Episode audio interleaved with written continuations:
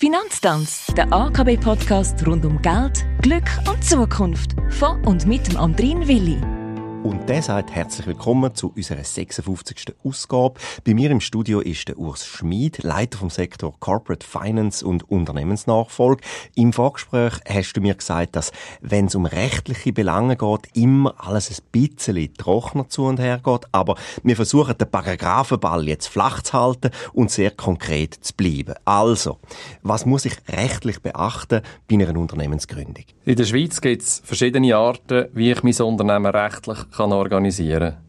Mit über 90 Prozent am häufigsten werden heute Unternehmen in einer von diesen drei Formen gegründet, nämlich als Einzelfirma oder Einzelunternehmen, als GmbH oder als AG, als Aktiengesellschaft. Die anderen Formen, wie zum Beispiel die Kollektivgesellschaft, spielen keine grosse Rolle mehr. Vielleicht mit Ausnahme von der Genossenschaft, wo man im Zusammenhang mit dem sozialen Wohnungsbau noch kennt. Jede Gesellschaftsform hat ihre eigenen Gründungsregeln, die im schweizerischen Obligationenrecht festgehalten sind, zum Beispiel die Anforderungen an Inhalt der Statuten oder als Mindestkapital. Was sind denn die Unterschiede zwischen den Gesellschaftsformen? Die gibt es in verschiedener Hinsicht. Zum Beispiel braucht es für die Gründung von einem Einzelunternehmen kein Mindestkapital. Dafür haftet die Unternehmerin, der Unternehmer, mit seinem vollen Vermögen für die Risiken des Geschäfts. Für das Einzelunternehmen kann ich auch das Freizügigkeitskapital, also meine zwei Säulen, einsetzen. Aber ich kann mich nicht bei der Arbeitslosenversicherung versichern. Bei der GmbH und auch bei der AG müssen mindestens 20.000 bzw. 100.000 Franken bei der Gründung vorhanden sein. Dafür haftet dann nur noch das Gesellschaftsvermögen. Jedenfalls, solange alle relativ strengen Regeln bei der Führung des Unternehmens eingehalten worden sind.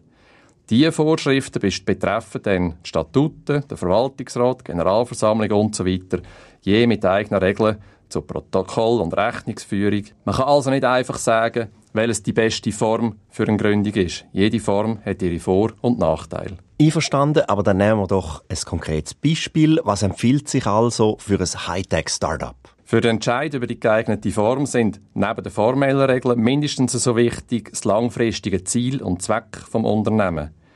Bei der GmbH ist es vom Konzept her immer noch wichtig, welche Personen zusammenwirken.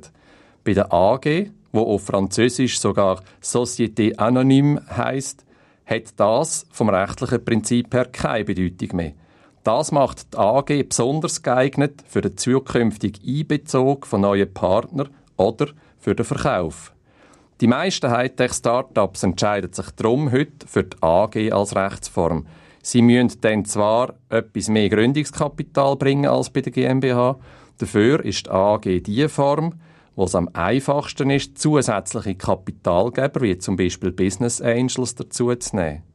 Auch ein späterer Verkauf oder gar ein Börsengang vom Unternehmen ist als AG am einfachsten. Immerhin schliessen die Gründerinnen und Gründer dann noch einen sogenannten Aktionärsbindungsvertrag ab.